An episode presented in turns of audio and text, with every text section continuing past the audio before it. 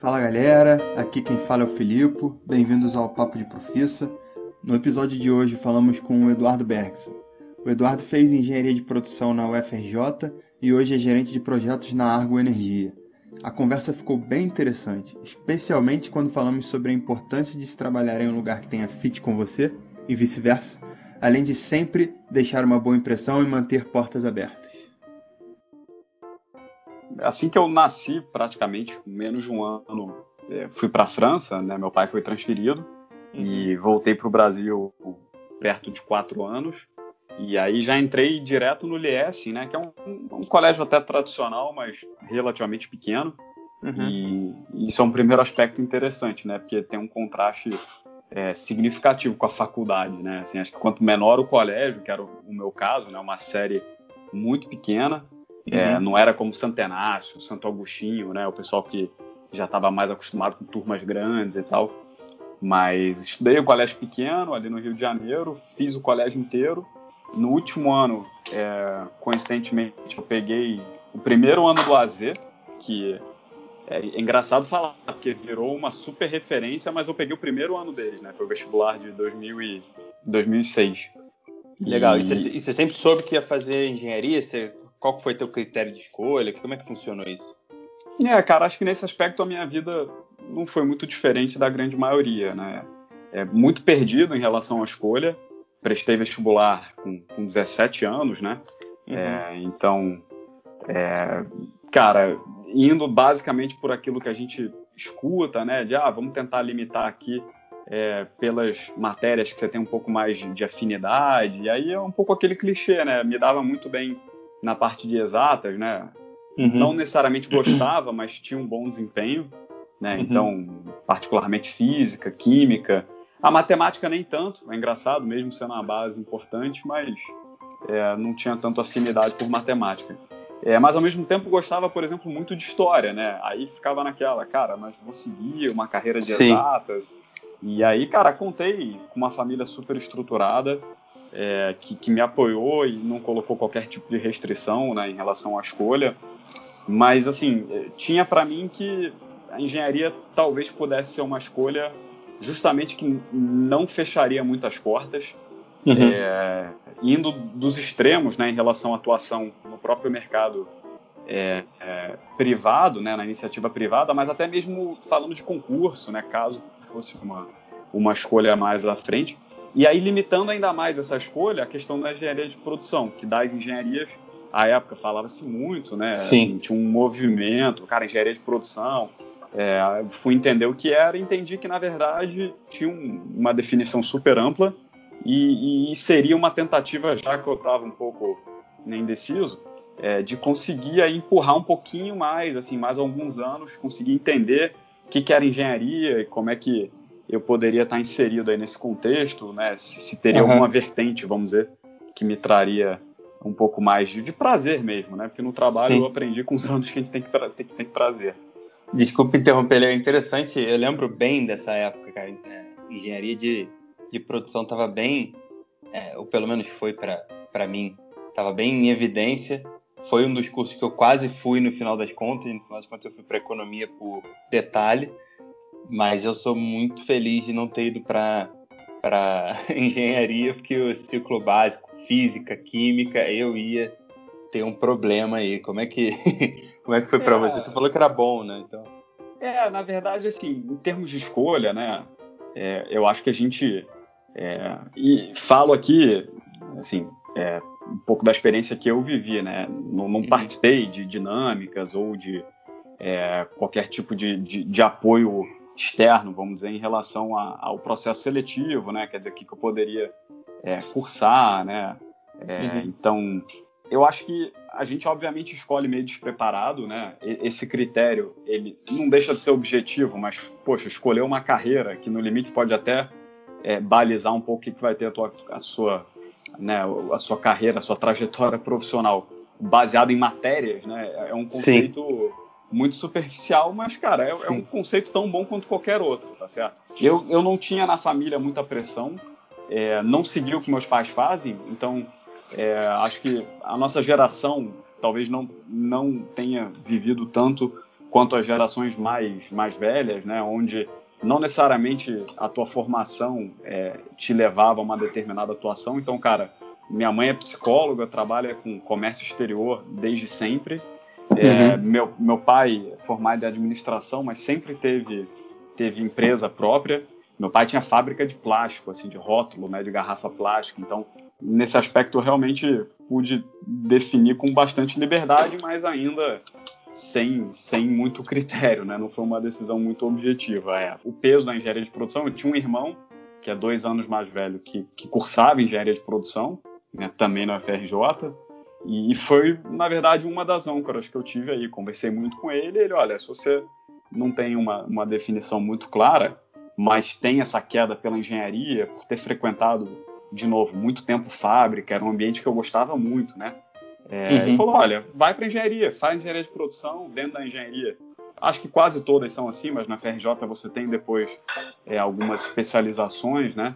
Você pode seguir por uma uhum. carreira de econômicas, né? Ou seguir por uma carreira de gestão de produção mesmo. E eu sei que hoje esse espectro ele é mais amplo, especializações em engenharia de petróleo, enfim. A PUC tem lá, por exemplo, a produção mecânica, ou a produção civil, né? Então você consegue sair até com uma dupla formação. Uhum, é, então uhum. foi, foi basicamente esse o contexto aí da, da minha escolha. Legal. E fui parar na FRJ. Interessante. E a tua expectativa que você criou nesse, nesse, nesse momento versus o que você viu lá no, no início da faculdade? Como é que foi isso? Teve, era o que você esperava ou você não, não tinha uma, uma espera muito definida? Como é que foi o início da faculdade? Acho que era, eu pergunto isso porque, no meu caso, a transição de e você já falou um pouco desse ponto, mas a transição de colégio para faculdade foi, foi bastante marcante. Né? O nível de demanda, o nível de responsabilidade. Como é que foi para você nesse, nesses pontos? A minha, a minha transição, eu, eu digo que foi disruptiva, assim, no sentido. É, primeiro, em relação ao ambiente, né? Então, saio uhum. de um uhum. colégio onde eu, eu fui criado praticamente, aquele convívio, né? O pessoal te chamar pelo nome, um colégio muito pequeno é, uhum. Ia a pé para o colégio, assim, super próximo, né? Me mudei algumas vezes, mas é, sempre orbitando ali três, quatro quarteirões. Então, eu tinha até no quesito vida, né? Uma vida muito, muito restrita, né? Assim, é, essa questão do colégio acaba dando um pouco a Sim. diretriz de como é que é a tua criação e tudo, né? Então, é, sempre ali por Botafogo, né? Onde era o colégio. E aí me vejo, cara, no fundão, sacou? A ilha do fundão, né? Para quem não conhece, é onde fica a, a engenharia né, da FRJ. É, cara, de difícil acesso, assim, apesar de ser um dos maiores campos da América Latina, né? É uhum. dificílimo acesso. Cara, Tem uma, uma estradinha para entrar, uma para sair, né? Exatamente. Então, isso ainda inserido no ambiente né, do Rio, né, de criminalidade, tendo que passar por, por, por vias né, complicadas, linha vermelha, enfim. Então, é, primeiro tem essa questão do conforto, né, de sair ali do colégio e tal, onde eu ia a pé. Subitamente, cara, eu tô num, num universo gigantesco, é, enfim, tendo que, que, me virar em termos de logística. Fui ter carro anos depois, então ter que me virar com transporte público. Até aí, acho que é a realidade da grande maioria do Brasil, mas não era a minha realidade à época, né? Por isso que, uhum. é, para mim, foi, foi de certa maneira aí um, foi algo disruptivo. É, em termos de ambiente, é, vamos dizer, do ponto de vista acadêmico, também foi um choque, porque eu saio de um colégio que é um colégio super tradicional, mas que eu, eu tinha né, bons resultados e uhum. confesso que eu não me dedicava tanto assim. Eu, eu tinha certa facilidade de, de, aprendizado, mas me considerava é, bem responsável desde muito cedo. E o vestibular foi uma meta que eu coloquei, então consegui, cara, realmente. Uhum sabe, estabelecer algumas metas e conseguir passar para todas as, as, faculdades que eu apliquei, né, para todas foi engenharia de produção. Então foi, foi um processo muito muito enriquecedor para mim, né, assim, de ter estabelecido aquele objetivo. Mas, cara, quando você chega na FRJ, e a época era um curso extremamente disputado, né, o curso de engenharia de produção, talvez junto ali com, com engenharia de petróleo, acho que eram as maiores notas, estavam rivalizando com medicina, entendeu? Que, cara, era é, a, a, o curso mais difícil né, para acesso. E, e, aí é complicado que você percebe que você é um Zé Ninguém. Assim, mesmo sendo bom aluno no ensino médio, você cai ali com a elite carioca, por que não, né? Daqueles que, optaram em, em seguir o curso de engenharia de produção. E, e uhum. foi legal porque eu apanhei muito, assim, no primeiro semestre, cara, fui com uma postura meio prepotente, né, cara, entrei na FRJ, porra, agora tô tranquilo. E, nossa, eu lembro que, sei lá, das primeiras seis, sete matérias, né, que a gente tinha no primeiro período, eu acho que eu fiz quatro ou cinco provas finais, né, assim, quando você não atinge uhum. lá, era, era média sete. É, e foi bom para perceber, cara, é, é, uma frase que eu, eu escutei anos depois, mas que eu vejo que que, que se aplica bem aqui, que é, cara, o que te trouxe até aqui não te leva adiante. Então, é um mérito ter passado no vestibular, mas, cara, beleza, o, só te habilitou a estar é ali. Agora. O jogo agora é outro. Então, ter passado tem todos os méritos, né? Mas beleza, a, daqui para frente é, é, um, é uma nova, né, uma nova história. Então, foi importante para mim ter esse choque, porque, cara, vi gente absurdamente mais inteligente do ponto de vista de de massa cinzenta mesmo, né? Uhum. É, e gente, inclusive, que, que teve na formação ainda no ensino médio algumas cadeiras que eu não tive. Eu não tive cálculo, por exemplo, né? E era algo que algumas pessoas é, tinham contato desde o segundo ou terceiro ano, né? Sim. E sim. aí apanhei muito, apanhei muito. Esse primeiro período colocou bastante coisa em perspectiva e falei, ó, cara, agora é, aqui ninguém me conhece, sabe? O professor. Isso acho que não se restringe só à FRJ, né?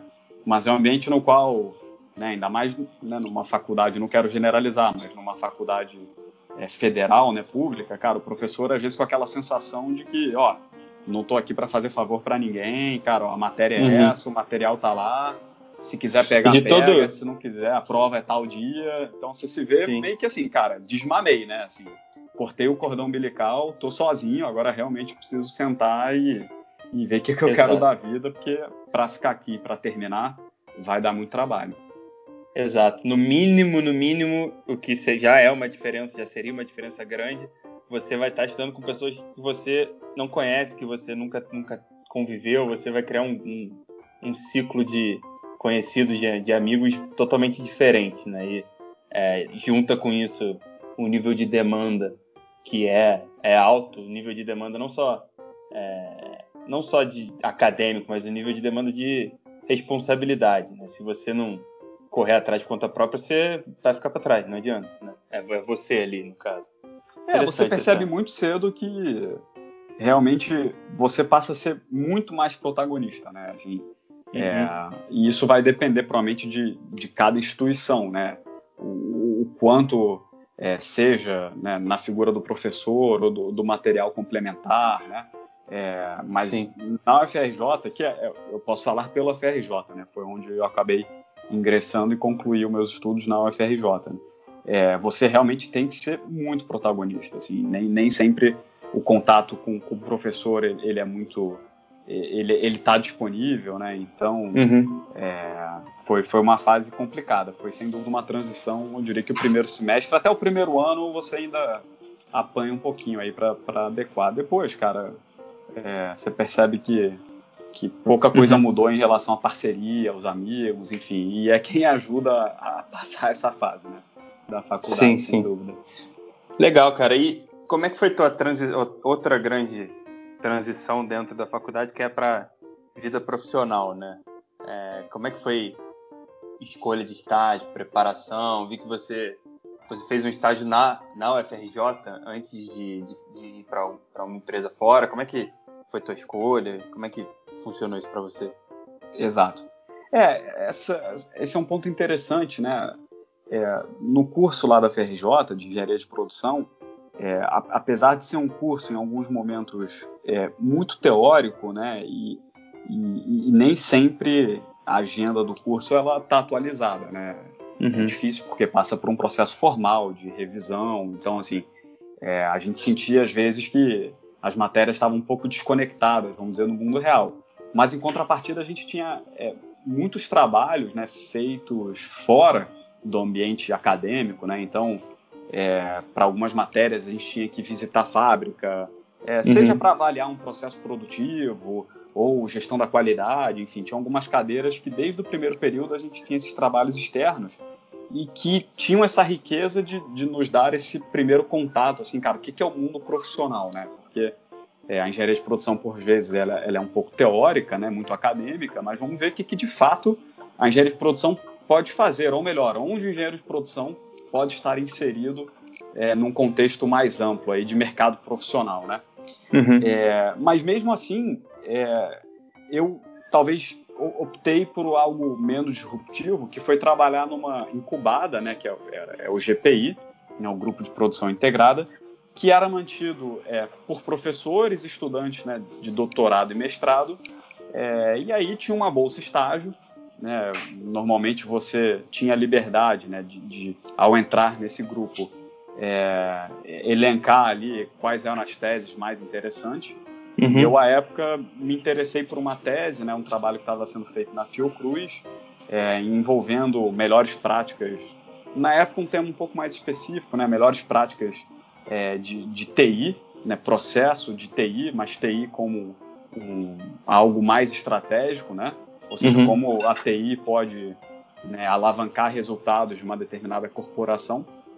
Me interessei pelo tema, tinha um veterano que estava né, nesse grupo, estava capitaneando é, esse trabalho, e o fato de ser na Fiocruz né, tinha, um, tinha um apelo bacana, eu, eu havia visitado a Fiocruz muitas vezes né, durante o colégio, falei, poxa, de repente até uma forma de contribuir, né, a Fiocruz tem, tem uma missão interessante, eles agora Legal. inclusive ganharam, né, ganharam é, acho que muita visibilidade né, por conta do Covid, mas é uma instituição super séria, e aí, para mim, essa transição foi um pouco mais suave, porque acabou sendo uma experiência profissional muito importante, porque uhum. assim você se depara com ferramental, né? Assim, o que é ser um, um, um, profissional? Ou seja, cara, abrir o Outlook, né? Ter um contato mais direto ali com as ferramentas do pacote Office, entendeu? Uhum. Que até então, para mim, era, era novidade, era tudo muito restrito. É, uhum. Então, para mim foi legal porque tinha esse viés, né? de mercado. Então, eu ali era estagiário, mas a gente tinha um produto, a gente tinha um projeto, a gente era remunerado, inclusive, né? Para uhum. estar tá lá. É, mas, ao mesmo tempo, também não foi tão disruptivo em relação ao ambiente, né? Subitamente estar tá inserido ali num contexto é, profissional, empresarial, né? Então, acabou sendo uma primeira experiência muito rica, muito rica mesmo. Foi uma transição, uma transição legal, né?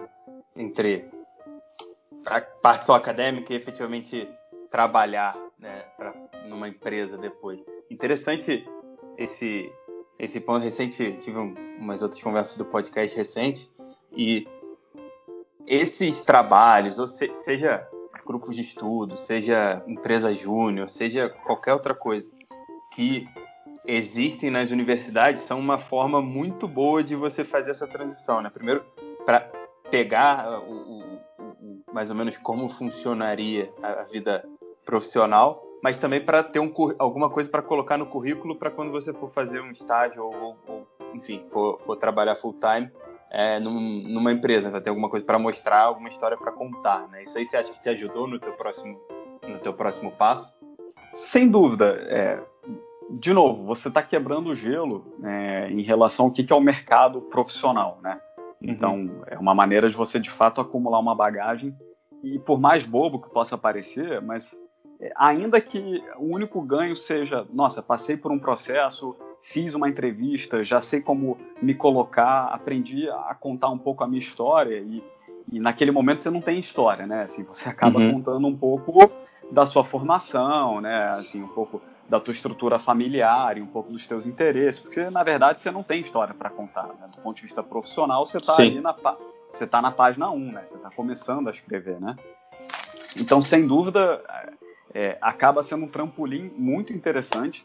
É, sem dúvida, me ajudou muito para quando apareceu é, o, o, primeiro o ciclo, vamos dizer aí, de seleção de estágio, e aí cumpri dois projetos né, no, no GPI, é, uhum. sempre inseridos nesse contexto de, de TI, que, de novo, não era necessariamente algo que eu, que eu tinha acesso, vamos dizer, é, do ponto de vista acadêmico, não era algo que eu estudava, não era uma cadeira da engenharia de produção, mas foi um tema uhum. que eu achei legal e me trouxe algo, um conhecimento que a, acabou sendo uma semente, né? É algo que eu vim desenvolvendo e é hoje basicamente o que eu faço sobre o conceito de projeto, né? E aí ali que eu comecei a aprender que independente do objetivo, né, existe esse conceito do projeto, né? Assim, o que, que era um projeto, a questão da entrega, da uhum. duração, do escopo. E eu comecei a ver que, putz, eu estou trabalhando né, um projeto em TI, mas muito do que eu estou vendo aqui em relação à metodologia, em relação a formas de trabalho, é, você começa a ver que pode ser replicado, seja depois para um projeto de infraestrutura, seja para um projeto, por que não, de TI. E aí eu fui fazer um segundo projeto ainda pelo GPI é, dentro do Operador Nacional do Sistema Elétrico, no ONS. É, foi um projeto super interessante também, mas me vi pronto, né? E, sou muito grato a essa primeira experiência que acabou sendo é, um trampolim é, e talvez sem também aquela pressão, né? Eu não era o estagiário gerente, vamos dizer, né? Então eu tinha também o fato de estar inserido ainda no ambiente de pesquisa, né? Era, era uma extensão em pesquisa, né? Então a ideia ali era justamente pegar conceitos e melhores práticas, frameworks é, uhum. que estavam muito distantes né, do nosso dia a dia e tentar trazer para um approach mais prático, né? Então sem dúvida foi, foi uma transição importantíssima para o mercado de trabalho. Legal. E depois você, você foi para a Promon, né, a, a, a, consultoria, certo? E como é que você se preparou para isso, para o processo? Você fez só um processo, fez mais de um? A escola te deu, te deu alguma base de preparação? Como é que foi esse, esse Não, momento? O engraçado é o meu processo de seleção de estágio, assim, é, a época a Promon teve lá na FRJ, achei uhum. muito bacana, né? E, e, aí são raízes, eu acho que ainda da minha infância, né? Porque o pessoal começou a estagiar, muitos foram para consultoria, muitos foram para banco, mas eu tinha um pouco da minha infância, cara, eu gostava muito de fábrica e o que depois aprendi que não deixa de ser um conceito meio que de economia real, né? E eu sentia que eu tinha que estar próximo de algo um pouco mais palpável, né? Uhum. E aí a Promon teve lá, o pessoal apresentou a empresa, achei bacana, ó, tá abrindo o processo. E a época eu não apliquei para outros processos, assim, apliquei para Promon, é, me preparei é, conversando muito com meu irmão, que era uma referência não só pessoal é, como profissional, e ele estava sempre ali dois anos à minha frente, né? Uhum. Também fazendo engenharia de produção na UFRJ. É, e realmente a minha experiência tinha sido apenas o processo é, do GPI, que foi um processo mais leve, né? Por ser uma empresa incubada, é, não tinha um processo tão formal. E, cara, acabei, de certa maneira, tendo um pouco de sorte, né? A gente sempre tem que contar um pouquinho aí com, com o acaso, com a sorte. Foi o primeiro processo que eu apliquei e acabei passando para a Promon. É, era uma empresa que não tinha uma grande marca, é uma empresa de nicho, ela ainda existe, né? Uhum. Mas eu achei, achei a, a, proposta muito bacana. O fato deles terem levado para o FRJ é, ex-estagiários ou estagiários que estavam no processo de efetivação, esse é um outro ponto muito bacana, porque você consegue ver a outra pessoa e meio que se enxerga naquela posição, né? Você fala, putz, o cara não é tão mais velho que eu, há pouco tempo estava sentado aqui, né? Alguns ainda estão estudando, e aí a comunicação fica muito mais clara, né? Você consegue é, entender com mais facilidade. Não era o diretor ali, sabe? Uhum. Então, nesse aspecto, acho que eles foram muito felizes nessa comunicação é, mais, mais objetiva, mais direta, e eu fiquei cativado aí pela empresa. Depois eu descobri uma empresa praticamente centenária, uma história muito bacana, é, e fiquei lá, fiquei lá um tempinho e acabei me desligando apenas porque eu fui fazer o intercâmbio acadêmico, senão teria provavelmente continuado na Promon. Legal. Esse é bom que você tocou nesse ponto, a partir do intercâmbio isso é uma coisa que eu me arrependo muito de não ter feito na, na época da, da faculdade, né, ter tido a experiência de morar fora, outra cultura, etc. E que foi um dos motivos pelo qual eu decidi mais tarde, mais recente, fazer o MBA. E foi para mim uma experiência sensacional, mesmo sendo muito tempo depois, eu me arrependo, ainda me arrependo de não ter feito na época da, da faculdade. Como é que foi a tua experiência? Cara, a experiência acho que foi a melhor possível, né? Então, dando sequência na questão da adaptação, né? Quer dizer, a faculdade foi um primeiro choque para mim, por estar agora inserindo num ambiente é, muito mais amplo e você sente que você, é, caramba, uhum. é uma formiguinha, né? Mas ainda faltava para mim, ainda morava com meus pais, então o intercâmbio ele tinha para mim só benefícios, né? Assim, a primeira questão, obviamente, da língua, né? Então, à época, fui para a Espanha, mas é legal porque você desenvolve né, o espanhol, mas você está uhum. ali num, num ambiente com, com, muitos estrangeiros. Então, o inglês acabava sendo até uma língua que a gente usava mais que o próprio espanhol, né? Tem a questão de você é, sacramentar, vamos dizer, é, o, o teu entendimento sobre é, a própria carreira que você está é, procurando, ou pelo menos um embasamento mais conceitual do que era para mim engenharia de produção.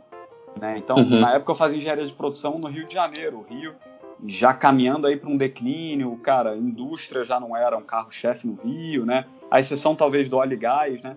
É, e aí engenharia de produção é, no Rio e no Brasil um pouquinho também, esse viés muito de mercado financeiro e consultoria. Aí eu fui para Espanha, né? E você vê, caramba, agora eu entendi o que é engenharia de produção, sabe? Cara, o trabalho em chão de fábrica, ou, cara, os grupos de discussão né, de logística, é, trabalho forte em qualidade, né? E me deu também nessa né, possibilidade de entender de maneira mais ampla o que, que era engenharia de produção, né, ou no caso engenharia uhum. industrial.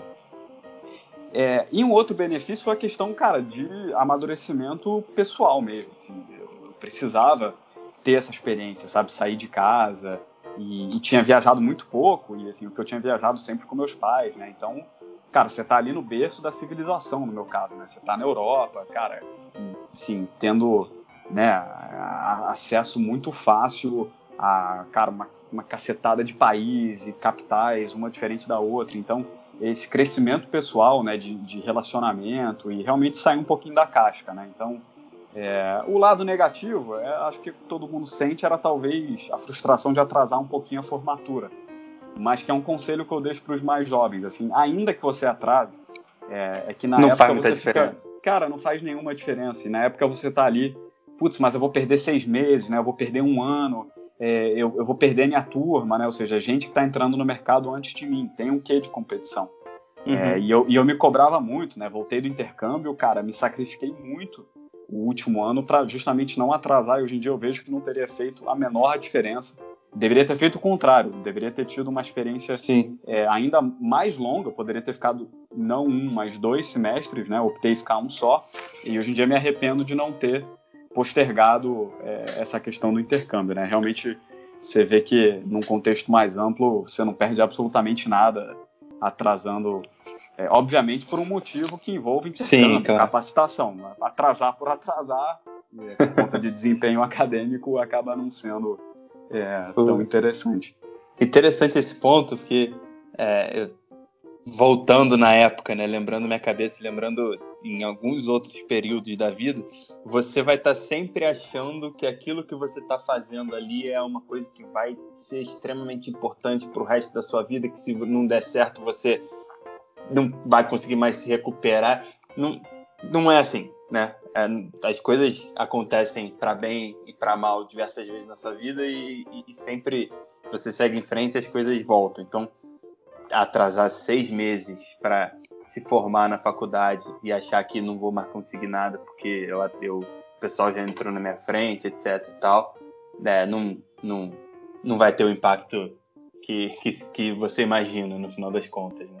Isso foi o fator que me fez não fazer o intercâmbio e foi um arrependimento, né? Como eu falei. Interessante. É, é porque a gente tem essa percepção é, a que eu estou pausando ou até da perda, né?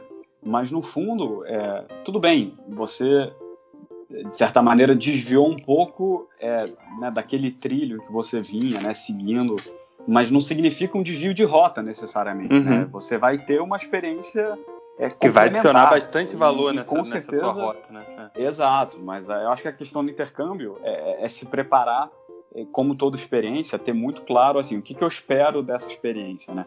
Eu acho que é importante, não precisa ter uma vida tão cartesiana mas para qualquer experiência, e, e, por que não, o intercâmbio está inserido nesse contexto. É, uhum. ir para o intercâmbio, é, ainda que o seu objetivo seja estritamente, olha, eu preciso, cara, pessoalmente dessa pausa, eu quero viajar porque a minha vida, eu emendei colégio, eventualmente no serviço militar e logo na faculdade, eu acho que todo objetivo é válido, desde que seja algo que depois você consiga é, perceber que, olha, em, determinada outra esfera da minha vida, Pode ser que, né, pessoalmente até, ah, uma decisão de término de namoro, né, profissionalmente uma decisão de postergar em X meses né, a entrada no mercado, é, isso tudo tem que ser avaliado. Acho que o intercâmbio, para mim, fez muito sentido. E eu vejo que é, quase sempre é, é, uma regra. As pessoas que foram é, todas tiveram aí uma experiência muito interessante, mas também porque é, falo pelas pessoas próximas a mim, o pessoal se preparou muito bem, sabia o que, o que esperar daquela, daquela experiência. Legal. E aí você voltou, você voltou da Itália, foi direto, voltou para Promon, como eu sei que você fez carreira lá um bom tempo, e mas como é que foi nessa nessa nessa volta, finzinho de faculdade?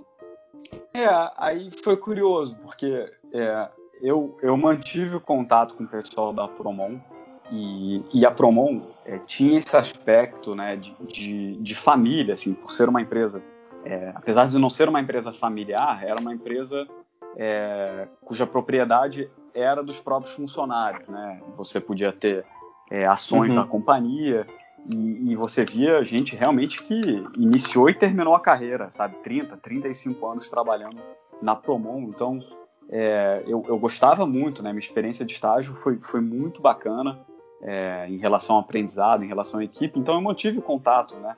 É, na época com meu chefe e tudo.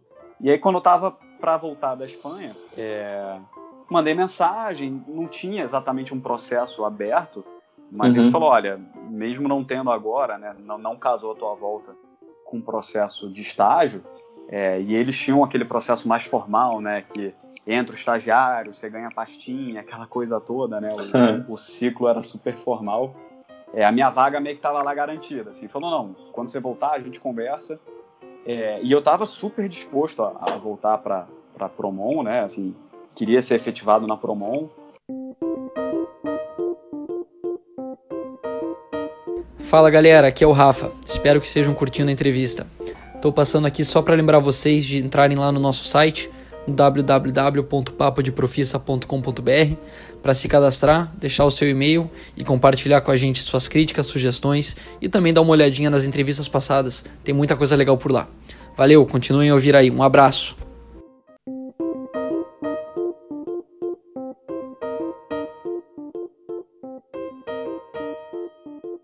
Mas aí são aquelas coisas que nem sempre você planeja, né? Um conhecido do meu irmão, que era também um veterano meu, estava é, na época buscando estagiário.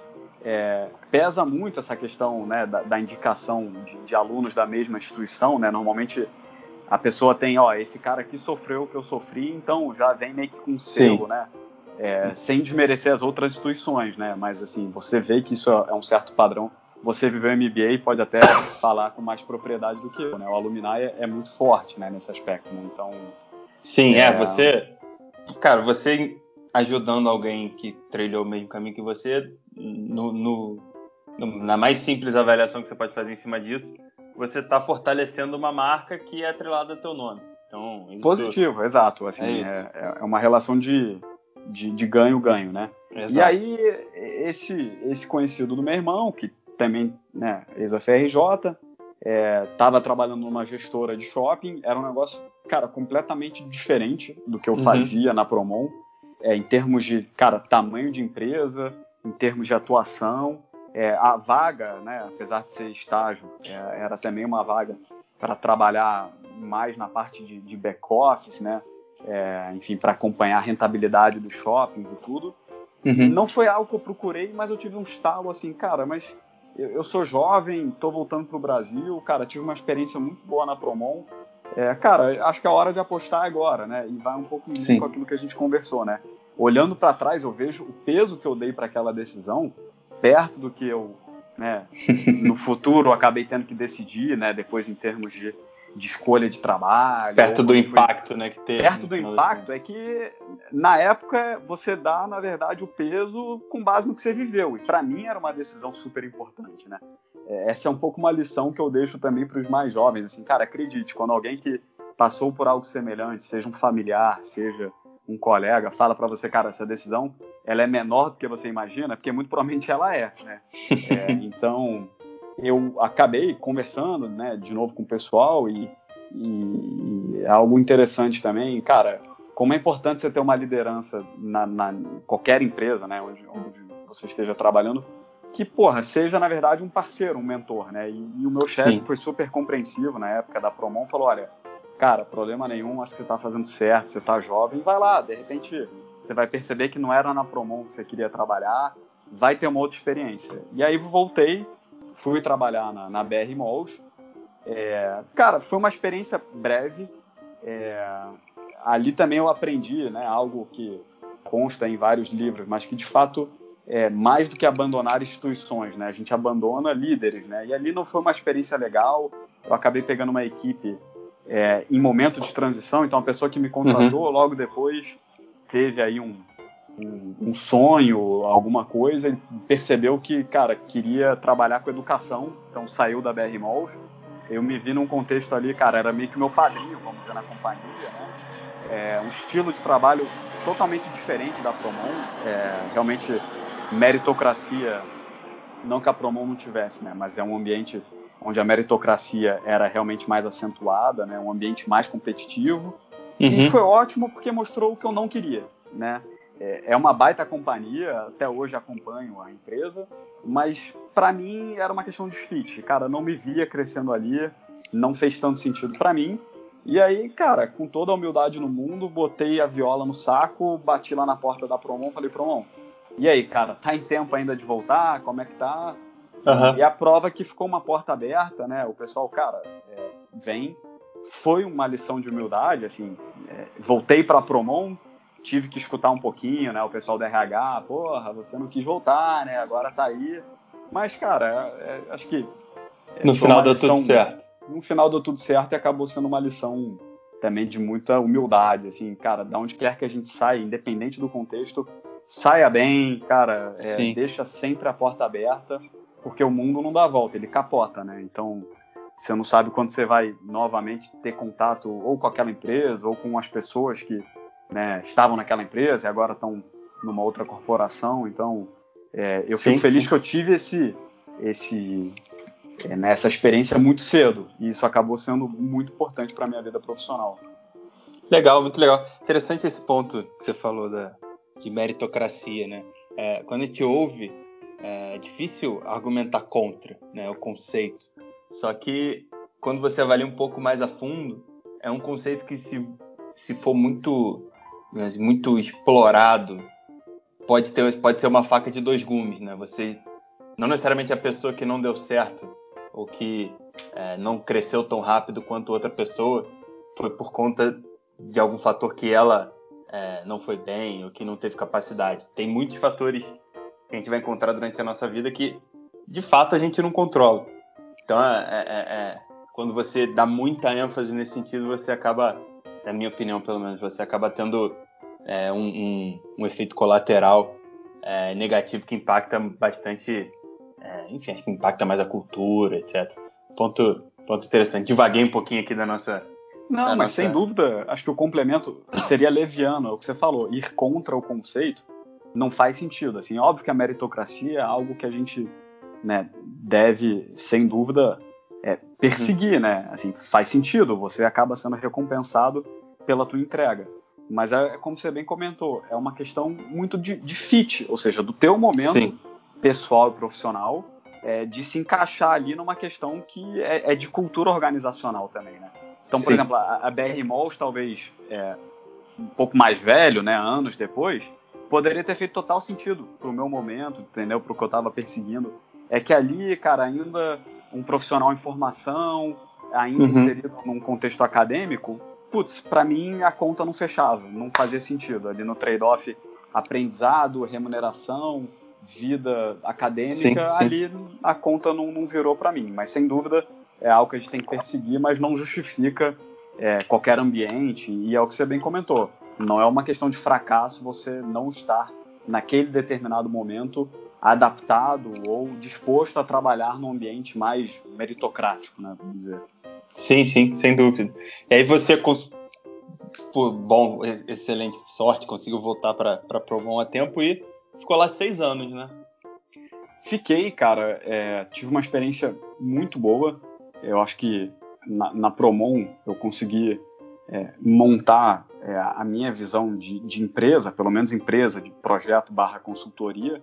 Então, uhum. até isso é importante, né? Assim, eu falo para o pessoal a questão da experiência do estágio, é, absorva tudo, assim, não só o que você está fazendo, ou determinado produto ou projeto, mas até entender o que, que é um ambiente profissional, sabe? Como é que as áreas uhum. é, se comunicam, quais são os principais processos, né? É, que acabam, vamos dizer, dando as diretrizes da companhia. É, eu, eu, tinha um pouco esse fascínio, assim, de entender, putz, cara, como é que uma empresa, e aí no caso a Promon, cara, a Promon tem obra no Brasil todo, cara, a Promon tem obras de mil, duas mil pessoas, cara, como é que isso funciona? Escritório no Rio e São Paulo. Então, tudo para mim é, é, era novidade, né? Então, eu acho que eu consegui é, me formar como profissional, assim, a Promon ali foi, foi o meu berçário mesmo, é, e, foi fundamentando aquelas bases que, é, para mim, foram importantes. Cara, o que, que é trabalhar com projeto? Né? Uhum. Independente é, do objetivo, né? Porque todo projeto é entregável, né? Mas o, o que, que era o conceito de, de projeto? E, e era um ponto que, obviamente, eu cobri na questão acadêmica, né? Você tem cadeiras de gerenciamento de projeto e etc. É, mas a academia, por vezes, ela tá é o estado da arte, sem dúvida, mas ela por vezes está um pouco distante da vida real e nem tudo que está na academia é aplicável, né? Uhum. Acho isso fica muito claro.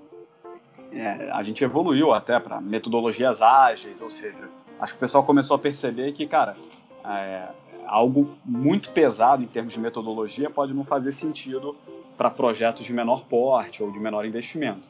Mas uhum. fiquei esse período na Promon, é, consegui navegar bem aí pela, pela área é, de, de, planejamento, né? fui entender que era planejamento físico, planejamento financeiro, fui entender que era montar um capex, um estudo de viabilidade. E aí você aproveitando, uhum. desculpa te interromper, cara, aproveitando é, a deixa aí, o, já que você passou bastante tempo lá, como é que era teu dia a dia, tá? E aí, é, não sei se, se faz sentido fazer uma sequência na tua evolução lá ou dar, uma, dar de uma forma mais geral, mas como é que você explicaria para alguém que quer entender como é que era trabalhar na Promon, que é uma, que é uma consultoria de engenharia, certo? Não, acho que a, a primeira coisa, tive muita sorte de, estar inserido é, numa corporação que, que entendia, e o que eu vou falar aqui é clichê, mas acho que até hoje é aplicável, é, o estagiário não é uma mão de obra barata. Assim, o estagiário é alguém né, que, que você pega praticamente para criar, né, porque uhum. de fato existe assim, esse aspecto da cultura organizacional. Né, e, e, a empresa, né, ela não tem exatamente vida própria. Assim, a empresa é um reflexo dos seus profissionais. Normalmente, obviamente, mais do corpo diretivo, né, conselheiros, diretores, mas a empresa não tem alma, né? A empresa é um reflexo dos seus profissionais. Então, Sim. É, a, Promon tinha isso muito claro, assim, olha, quanto mais cedo a gente conseguir né, trazer um profissional, e, e no fundo é, é, importante, né? Mesmo quando você vai para um estágio que você não tem nada a agregar, que seu currículo é uma página em branco, mas você pelo menos ali mostra que você foi bem sucedido nas diferentes peneiras da vida, vamos dizer. Né? Uhum. Significa que você estudou num colégio bacana, que você conseguiu né, entrar numa instituição de prestígio, ou seja, passou no vestibular, que é uma baita peneira, e que mesmo assim nem todo mundo que entra na faculdade sai, né? É, esse, uhum. esse, funil ele é estreito. Então, mesmo, né, as pessoas ficam muito às vezes apreensivas, não vou pegar qualquer estágio aqui. Então, cara, pensa que do outro lado quem está avaliando, ainda mais selecionando um estagiário, não deveria pelo menos buscar alguém que vai entrar para resolver um problema. Se uhum. for esse o conceito, tem algo muito errado. Né? Assim, a Promon entendeu isso é, e estava na sua essência. Cara, o estagiário não vem para consertar nada, é alguém que a gente está né, basicamente contratando Sim. pelo potencial. E a gente quer essa pessoa aqui, a gente quer formar esse profissional, porque a gente acredita que tem uma grande chance de, de ter ali um líder, né? Então, uhum. assim, é, eu olhava para meus amigos, e de novo, não é uma questão de certo ou errado, é uma questão de aptidão, perfil e expectativa do estágio. É, eu eu tive momentos de estágio, principalmente nas férias, né, onde eu podia me dedicar mais, que eu de fato trabalhava muito. Mas eu tive uma empresa que, que entendia o meu momento e falava para mim, cara, a sua prioridade é a formação. Então, assim, é, precisou sair, cara, tem prova, tem né, o, o, projeto final, né, o TCC. É, cara, você não adianta nada você ficar aqui, se dedicar, é, sabe, chorar uhum. sangue e, e, no final das contas não conseguir o diploma e a gente não conseguir te efetivar como engenheiro. Então, eu, eu, tive, assim, é, um período bem tranquilo, é, de novo, realmente muito focado em aprendizado. É, eles não olhavam para mim como alguém que fosse lá resolver um problema, né? Isso foi, foi muito interessante. Muito então, legal. Quando foi efetivado, foi, foi na verdade uma continuidade. É, e ali eu percebi, né? Fiz um planejamento de vida, tive amigos que já se formaram e ou emendaram é, numa pós ou num mestrado, ou o pessoal começou a estudar para concurso. E eu tinha muito claro para mim o seguinte: olha, agora eu quero me dedicar ao trabalho. Eu quero realmente, é, não tendo as amarras né, da faculdade, a amarra mental, a amarra logística de ter que me deslocar até a faculdade, Sim. a questão da carga horária, eu falei, cara, agora eu tô livre. E foi ótimo, porque aí eu tive chance, fiz projeto em São Paulo, é, tive uma primeira experiência internacional, então fiquei quase um mês no, em Lima, né, no Peru, fazendo uhum. uma proposta que era um baita projeto, que acabou, é, infelizmente, não se mostrando viável, mas o que, o que importa é a experiência e como a gente conta, né? Então, Legal. Foram seis anos muito bacanas, cara, de, de muito aprendizado, de muita entrega, e, e sair de lá com a consciência tranquila que, que deixei, por que não, um pequeno legado lá na companhia. Muito legal, cara. Interessante esse. esse eu, não, eu não conhecia muito a, a Promon a fundo, como, como você falou, mas muito legal a, a visão é, da cultura da empresa, né? No final das contas, é, se uma empresa contrata um estagiário, é, você tem, tem ali a mão de obra relativamente barata, ok?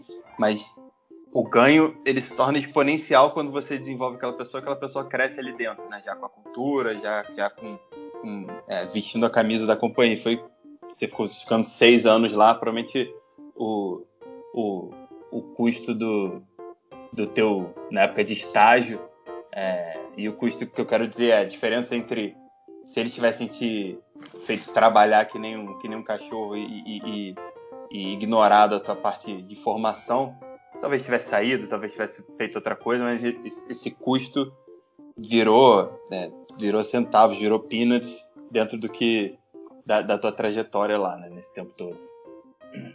Exatamente. E, e assim, é, talvez trabalhar como um cachorro nessa fase é, possa ser, na verdade, uma antecipação, ou seja, você acaba queimando uma etapa, né? É, no futuro, nesses seis anos, eu, eu, de fato trabalhei como um cachorro, né? Em diversas etapas, né? Depois eu acabei liderando a parte de proposta, ou seja, é, para que a gente convertesse projetos ali de centenas de milhões, né? Uhum. Que a gente chama dos grandes EPCs, né? Que são as modalidades dos contratos tipo turnkey, é você tem um uhum. trabalho, às vezes, de meses, onde você formata a proposta. Né? Então, para participar, por exemplo, de um bid para a Petrobras, né, são meses de preparação. Você faz um, um pré-projeto, né? você tem uma, uma fase de engenharia uhum. para conseguir, cara, definir as condições de contorno e colocar, o meu preço é tanto, né?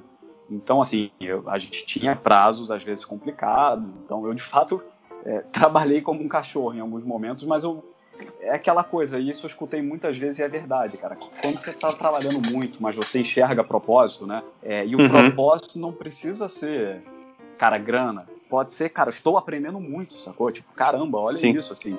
Essa semana foi, cara, muito densa em relação ao aprendizado, um mercado novo, ou fiz algo diferente, cara, o pessoal me botou aqui para negociar um contrato, poxa, um negócio novo. Então, quando você tá, tem uma percepção de ganho, cara, você de fato, óbvio que percebe pela exaustão física, mas, cara, passa muito mais tranquilo. Assim, você começa a ver que o trabalho fica mais gostoso, né? Sim, sim. É, isso é, isso é muito interessante. E aí você é, se, seguiu é, na, na Promon em 2017, você foi para Argo. Né? Hoje você é gerente de projetos lá. Mas como é que foi essa transição de um lugar que você gostava bastante, conhecia, para uma empresa nova? Qual foi como é que foi teu racional nesse tempo? É, é de novo tem uma pitada né, de sorte e aquela máxima, uhum. né? Sem sorte a gente não atravessa nem a rua. E vim para São Paulo pela Promon. É, a Promon passou por uma fase é, complicada, né? Assim, o, o, mercado diminuiu muito, né? A Promon uhum. tinha uma carteira basicamente dependente aí de, de Petrobras, né? Vim para São Paulo pela Promon, a Promon fez um convite, eles estavam fechando o escritório no Rio, acabou sendo, acho que talvez a melhor decisão profissional que eu tive na uhum. vida foi ter topado, para mim fez total sentido, né? Assim, São Paulo, cara, eu vi, é outro país, como o pessoal brinca, né? Então, Sim. pro meu mercado fez muito sentido. E aí, é, estando na Promon, é, a Promon tinha uma relação na época com, com fundo né, de, de, infraestrutura, com Pátria, era um uhum. relacionamento é, de, de, longa data à época, né? A Promon foi sócia do Pátria, né, no, no fundo chamado Pátria, e aí por ter uma relação muito boa, é, o Pátria estava olhando uma tese nova de investimento, que era entrar no mercado de transmissão. É, o mercado de transmissão estava se abrindo né, por, por diversos motivos.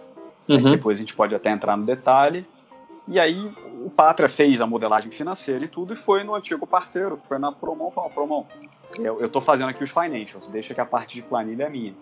Mas, cara, tecnicamente eu preciso entender onde é que eu estou me metendo aqui, assim, o que, que é o mercado de transmissão, como é que os projetos são estruturados, porque são, são projetos intensivos em capital, né? Uhum. O primeiro projeto da Argo, no qual eu acabei participando, era um capex de quase 3 bilhões de reais, né? É, é uma obra é, é difícil de fazer. É dinheiro, exatamente. E não era o forte do Pátria, né? Não era estruturar e acompanhar a obra. O forte do Pátria era desenvolver a tese, resolver a parte de captação, ou seja, montar toda a estrutura financeira. Então, eu ainda como Argo, como Promon, perdão, eu ainda como Promon, a Promon vendeu um projetinho de, de consultoria, eu ajudei no, no pré-leilão, vamos dizer assim, uhum. né, porque transmissão são ativos que são leiloados. É, e aí o Pátria foi, foi vencedor, ganhou esse, esse ativo, e aí a Promon vendeu então um, um serviço, né, é, que a gente chama de engenharia do proprietário, é, e aí eu, eu fui trabalhar é, nessa empresa que o Pátria montou é, como um consultor. Então eu era, vamos dizer, um terceirizado, fisicamente ficava nas instalações né, dessa uhum. nova empresa é, que, que foi fundada, né, que era a Argo, é, é, e aí fui trabalhar lá, é, ainda numa atuação mais limitada parte financeira, então era o acompanhamento de fluxo de caixa, atualização de CAPEX, uhum. todo o apoio ao financiamento, né, junto ao, aos órgãos, né? Então, é, fiquei lá e aí foi uma transição muito suave, porque é, a, a, Promon já num momento um pouco complicado, eu estava muito feliz no projeto, adorava né, a, a estrutura, o ambiente que o Pátria estava fomentando, mas sempre olhando ali, putz, mas o que, que vai ser da minha carreira quando eu retornar para a Promon? Será que vão Sim. ter ainda né, oportunidades bacanas? Eu, eu, hoje estou muito bem, né? Mas e, e, o médio prazo, né? E eu vi ali uma empresa, ela ainda existe, mas uma empresa se readequando, né? Então estava um pouco preocupado. É, e aí no meio do caminho surgiu, né, em conversa muito franca com o pessoal do Pátria, é, surgiu essa possibilidade. Olha, então, já que você gosta daqui, né, a gente também está super satisfeito. É, por que, que você não vem para cá, então? Troca o crachá. E, e, e, foi uma decisão muito acertada, porque, de novo, eu, eu não tive aquela é, transição muito disruptiva. Uhum. É, foi, foi algo suave. Na verdade, eu, eu fiquei onde eu estava. A diferença é que, por não ser mais terceirizado, eu passei a ter acesso a uma camada mais estratégica, vamos dizer né, de tomada de decisão, comecei a ter mais acesso é, às informações né, que estavam dando norte da companhia, é, uhum. qual era a expectativa de crescimento, né, o plano estratégico mesmo da, da, sim, da companhia. É, e, por outro lado, já conhecia o pessoal, já estava acostumado ao ambiente, então é, foi uma transição muito tranquila. Então, Saiu bem foi, da, verdade, da Promo, entrou num lugar que já... Que não entrou num lugar novo, né, que você falou. Você simplesmente Exato. continuou. Exato. Crachá, Só troquei de crachá. Então. Legal. E hoje, cara, como, como gerente de projetos, para a gente entender um, um pouquinho melhor, talvez entender um pouquinho melhor do mercado também, é, para alguém, o pessoal possa ter é, curiosidade sobre mercado de transmissão de, de energia, é, explica um pouquinho mais ou menos o que, que você faz, como é que, como é que funciona lá. Não, vamos lá. A gente brinca né, nesse, nesse contexto de obra que é, sem nenhum demérito aos meus companheiros, mas assim, a planilha aceita tudo, né? Assim, uhum. O difícil é, é, é, tirar da planilha depois. Fazer é muito difícil, fazer bem feito é quase impossível. Né? É, a execução então, é, o, é o passo é, principal. A, a, execução, assim, tem um baita mérito, né? Você ter uma tese de investimento, né? É, estudá-la, estruturá-la do ponto de vista né, de, né, financeiro, alavancagem do projeto, é, acaba sendo, obviamente, um, fator decisivo, né? Mas assim, uhum. se não tiver gente lá na ponta é, realmente conduzindo e, e, transformando aquela ideia é, num projeto, em algo palpável, você obviamente vai destruir retorno, né? Você não vai conseguir Sim. ter aquilo que a planilha te deu como, como output, né? Então, num contexto de uma transmissora de energia, né, que é a Argo, é, acho que os grandes projetos, né, que justificam ter uma estrutura é, parruda de acompanhamento, que a gente chama de um PMO, né, um escritório de projeto, é, ele vai ter sempre é, um par, né? Você vai ter um gerente pelo lado né, do sponsor, que é, é o meu uhum. papel. Então, na transmissora, nós somos os sponsors né, daquele projeto. E você vai ter um gerente responsável, por exemplo, de uma construtora, né? É, responsável uhum. aí sim pela entrega, ou seja, é minha contraparte, né? Mas, sim. basicamente, por que, que eu estou fazendo essa distinção? É, apesar de serem cargos muito semelhantes no nome, é, tem agendas um pouco distintas, né? A minha agenda como um gerente, é, pelo lado do owner, né? Ou seja, pelo lado do sponsor, é garantir para a companhia que o projeto vai ser entregue dentro do prazo, dentro do custo e na qualidade que foi acertada, uhum. né? É, falando assim é muito simples, né? Mas no contexto de projetos de transmissão, ainda mais o nosso primeiro projeto que tinha quase 2 mil quilômetros de extensão, ele cortava três estados, eram mais uhum. de 50 municípios, né? Você se vê num contexto ali de ter que fechar é, contratação, você tem um contexto de licenciamento ambiental, que no Brasil é, é uma agenda é, é, complicada, você tem uma questão de liberação fundiária, né, para permitir que o seu empreendimento né, possa ser construído, você tem o acompanhamento das premissas de CAPEX, né, ou seja, é, o pessoal confunde ainda muito a questão né, do, do, contrato fechado por empreitada global, né, e preço, em teoria, não de, deixa de ser um risco, mas é muito uhum. difícil você delimitar na fase de leilão qual é o escopo exato daquela construção, né? O que, que eu vou precisar contratar. Então, esse acompanhamento constante das premissas de orçamento versus premissas construtivas, prazo de implantação, se a gente tem algum desvio mais acentuado, é toda uhum. a gestão contratual. Então, um, um, contrato de construção de quase 3 bilhões de reais, ele tem uma série de gatilhos, né? ele tem uma série é, de eventos que precisam ser acompanhados, porque em muitos casos né, é comum que isso termina no, no litígio. Assim, Sim. A construtora tem uma percepção, o cliente tem outra, e quando você vê, você vai para o pau. Né? Então, assim, é, o meu papel enquanto gerente de projeto é acompanhar basicamente é, que o andamento do projeto está caminhando conforme as principais premissas que foram contratadas. Então, quando a, a, a diretoria nos entrega um projeto novo, é, há ali uma contratação, né, vamos dizer, em caráter formal, do que, que tem que ser entregue, quando e quanto vai custar. Basicamente, o meu papel é, é fazer esse acompanhamento. Legal, interessante. Eu que, especialmente quando você lida com, imagino que contratos de, de, concessão, mas quando você liga com poder público, com órgãos públicos, é, você tem que ser muito cara crachá no que no que está no papel e, e, o que você está fazendo. Não tem, não tem desviar e chegar no mesmo lugar não existe. Tem que fazer a mesma, tem que fazer o caminho certinho, né?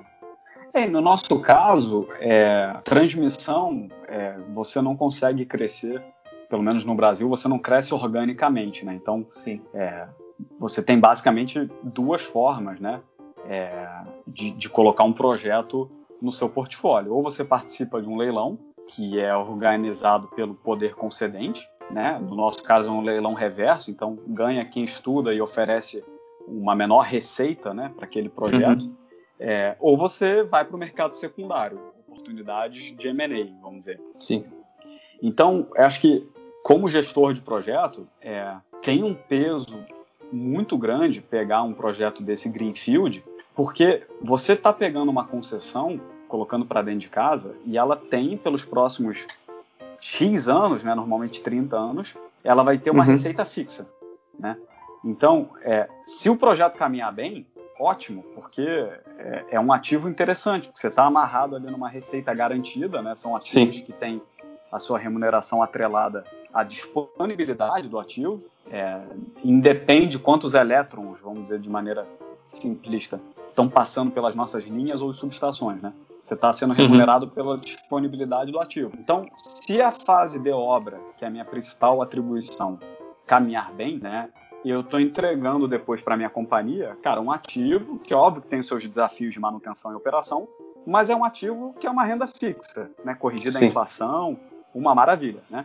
Por outro lado, você tem um desafio que se você tem, por exemplo, um, um, um capex overrun, ou se você tem um atraso, né?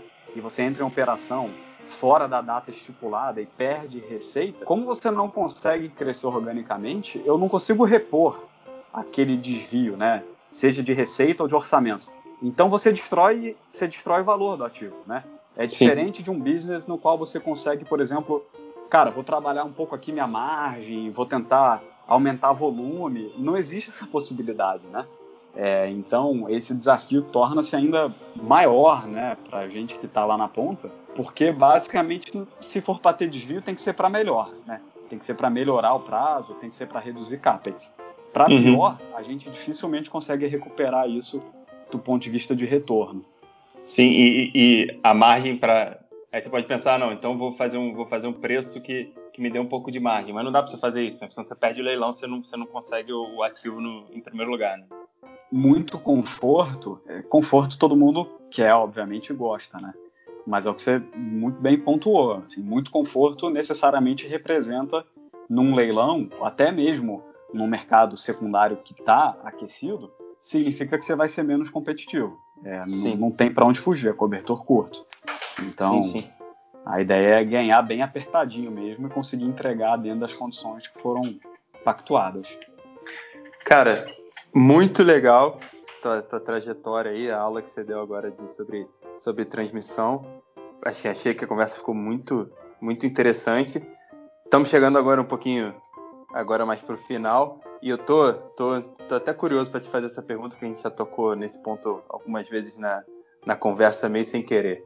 É, nesse teu, nessa tua trajetória de vida, nessa tua trajetória profissional, o quanto você acha que o sucesso que você teve até hoje, o sucesso que você teve na carreira, é por conta da, da tua inteligência, do teu trabalho duro, da tua dedicação maior que a média? E o quanto você vê isso sendo o, o fator sorte impactando?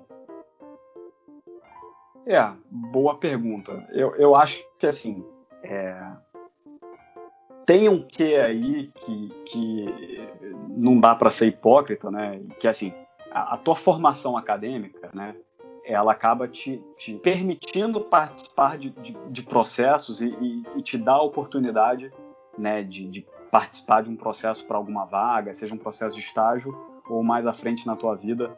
Então, apesar de para mim não ser determinante, no ambiente em que as pessoas estão ali peneirando uma série de currículos, né, a questão uhum. acadêmica, né, e por que não também um pouco da sua trajetória profissional para aqueles que já têm uma bagagem, ela pelo menos cara, consegue te, te permitir passar aí por essa peneira, né? É, nada substitui o tete a tete, ou seja, quando você está ali conversando, né? Você consegue colocar um pouco da, da sua trajetória, fala um pouco da sua, né, da tua perspectiva e a pessoa consegue é, olhar além do currículo, né? Mas uhum. essa questão, eu sei que você não colocou na pergunta, mas acho que não poderia deixar de falar, né? Então, acho que a parte acadêmica tem, tem algum peso, que eu não sei ponderar qual é, né? mas com certeza ele está ali. É, eu acho que a sorte, ela existe. É, eu, eu, eu, tive a leitura do Iludidos pelo Acaso, né, do Taleb, uhum. acho que é uhum. uma leitura, não vou dizer que é obrigatória, né, mas assim, ela é interessante é para dar para é um livro muito interessante. Para aqueles é, mais céticos, que era o meu caso, assim, cara, tem muito mais acaso aí do que a gente gostaria de admitir. A gente talvez tenha menos controle, é, ainda que a gente tenha muito controle, somos protagonistas das nossas carreiras, né? Mas assim, há muito do acaso é, naquilo e é difícil você tangenciar, né? Também qual é, assim como eu não sei colocar, precisar o peso da, da formação é, acadêmica, né? Do, do, currículo em si, é, é, difícil dizer qual é o peso do acaso. Sem dúvida aí a maior proporção é, é da dedicação. Assim, o feedback, é, os bons feedbacks que eu tive, né? É, e é engraçado porque hoje eu estou numa transmissora de energia, mas não segui uma, uma formação técnica. Sou engenheiro de produção. Eu trabalho uhum. com engenheiro eletricista, controle automação, é, civil, mecânico, e eu tenho essa deficiência técnica, né? E talvez até por conta disso, os bons feedbacks que eu tive foram assim: olha, você mais do que compensa, cara, no, no interesse, no entusiasmo, é, entendeu? No quanto você corre atrás. E principalmente com engenheiros, né? O engenheiro ele é um bicho um pouco carente. Então, quando você chega para o engenheiro e pergunta, cara, mas me fala um pouco aqui o que, que você faz, me explica um pouco aqui do processo. Mesmo que você não seja é, técnico, né? Você consegue entender o engenheiro, por ser um pouco é, carente, ele vai sentar e vai te explicar com o maior prazer o que ele está fazendo, vai mostrar aquele fluxo, vai mostrar aquele desenho. Então, é, sem dúvida, Felipe, eu acho que o maior peso aí dessas variáveis está atribuído à, à, dedicação, cara. O quanto você é interessado, o quanto você corre atrás, isso é perceptível, não precisa passar por cima de ninguém. Isso é algo que eu falo até para os meus estagiários hoje que trabalham comigo. É, o pessoal confunde muito dedicação, é, talvez com uma certa prepotência. Ou, cara, você não precisa passar por cima de ninguém. Assim, nos uhum. bons ambientes, mesmo competitivos, né, as pessoas estão preparadas para conseguir fazer a tua avaliação, te dar um bom feedback, mesmo sem passar ou pisar né, nas outras pessoas. Né? Você pode se dedicar é, sem invadir o silo do outro, né, do coleguinha. Né? Então, uhum. é, acho que sem dúvida vale elencar a dedicação como um fator preponderante. Legal, Dudu. Cara, muito legal a conversa. Obrigado de novo aí pelo seu tempo. Espero que você tenha gostado também. Maravilha, cara, foi um prazer. É, podendo fazer um segundo capítulo, estou à disposição. É, espero ter contribuído um pouquinho, principalmente para aqueles que estão nessa fase de seleção de carreira e primeiro estágio. É, e fico à disposição para qualquer coisa, cara. Bom, pessoal, chegamos ao final desse Papo de Profissa. Não esqueçam de checar o www.papodeprofissa.com.br Lá vocês podem se cadastrar, deixar o seu e-mail, enviar suas críticas, sugestões e opiniões e também ouvir as conversas passadas. Espero que tenham gostado e tenham um excelente dia.